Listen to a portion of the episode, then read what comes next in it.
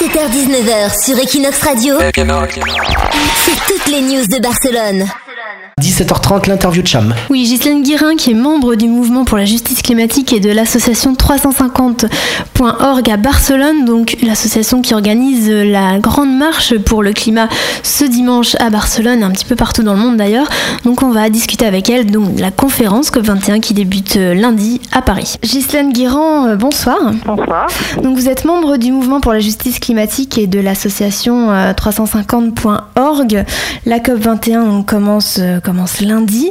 Euh, Qu'est-ce qu'on peut attendre de cette 21e conférence euh, sur les changements climatiques? Nous, pour euh, l'essentiel de, de nos attentes par rapport à, à ceci, donc ce sont d'une part des notions vraiment d'engagement et d'engagement contraignant avec des objectifs précis euh, pour les différentes parties prenantes, négociations.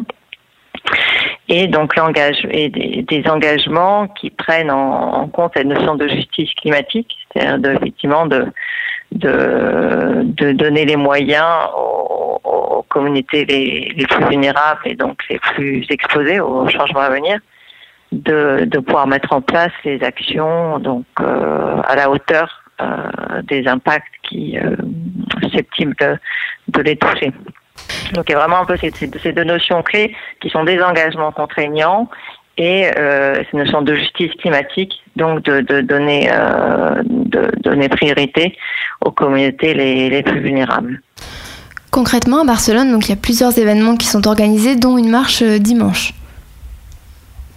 Voilà, alors en fait, il y a, c'est un, disons qu'un mouvement qui prend une très grande ampleur en termes de société civile, donc avec cette idée que euh, il y a des discussions qui sont, enfin, négociations, discussions euh, à l'échelle nationale et internationale qui sont en place depuis euh, depuis des dizaines d'années, euh, pour faire simple, et que donc maintenant une volonté aussi de la part de la société civile de, de, dire qu'on est tous partie prenante, qu'on est tous engagés et qu'on est tous en, en, enfin, impliqués dans cette dans cette prise de décision.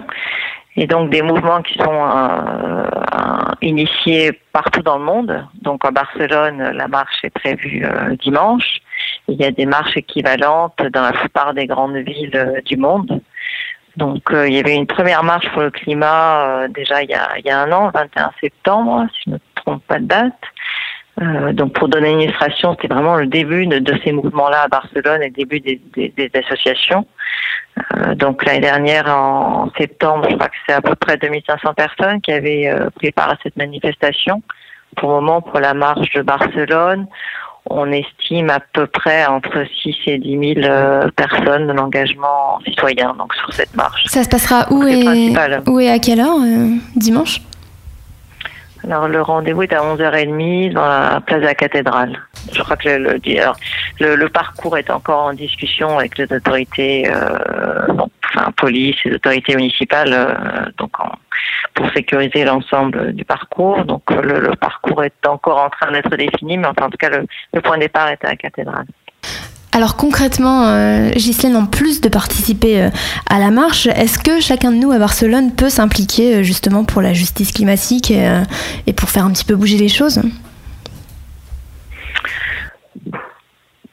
Alors, le, le, le, le, principe de, de, de tout ce qu'on est en train, enfin, au- au- nous, au sens général, en train de mettre en place, c'est bien d'aller vers un nouvel, un nouveau modèle, on va dire, de, de consommation, de production. Alors, ce qui peut paraître un peu utopiste, mais bon, c'est bien. On a finalement pas tellement d'autres choix. On a, on a un peu la dernière.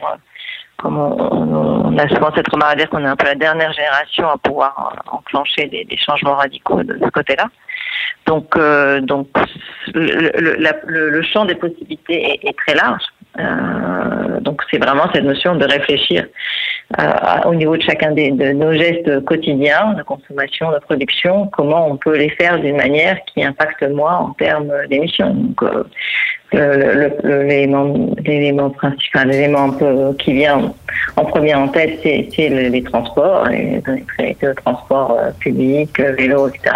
On voit bien le, l'engouement pour le vélo, notamment à Barcelone, qui est une ville bien adaptée pour ça, et qui fonctionne bien. Il y, a, des heures de pointe très cyclables aussi, mais il y a en tout cas des, infrastructures qui sont mises en place par la ville qui sont sont vraiment bien pour, pour ça. Donc ça c'est une chose. L'aspect énergie, consommation d'énergie, il y a des, on peut choisir de basculer, de basculer son fournisseur d'énergie et d'aller et de demander à, des fournisseurs qui sont fait des coopératives d'énergie, qui s'engagent à une énergie 100%, à s'approvisionner auprès de, sources d'énergie 100% renouvelables.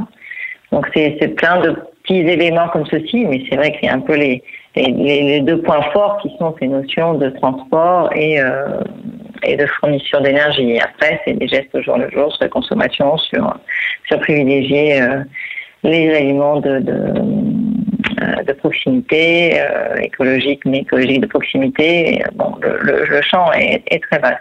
De petits gestes au quotidien. Mais merci euh, Ghislaine d'avoir été sur l'antenne d'Equinox. Et puis donc la marche, on rappelle, c'est dimanche 11h30 à la cathédrale à Barcelone, la marche pour, pour le climat. Voilà, merci. 17h-19h sur Equinox Radio. C'est toutes les news de Barcelone.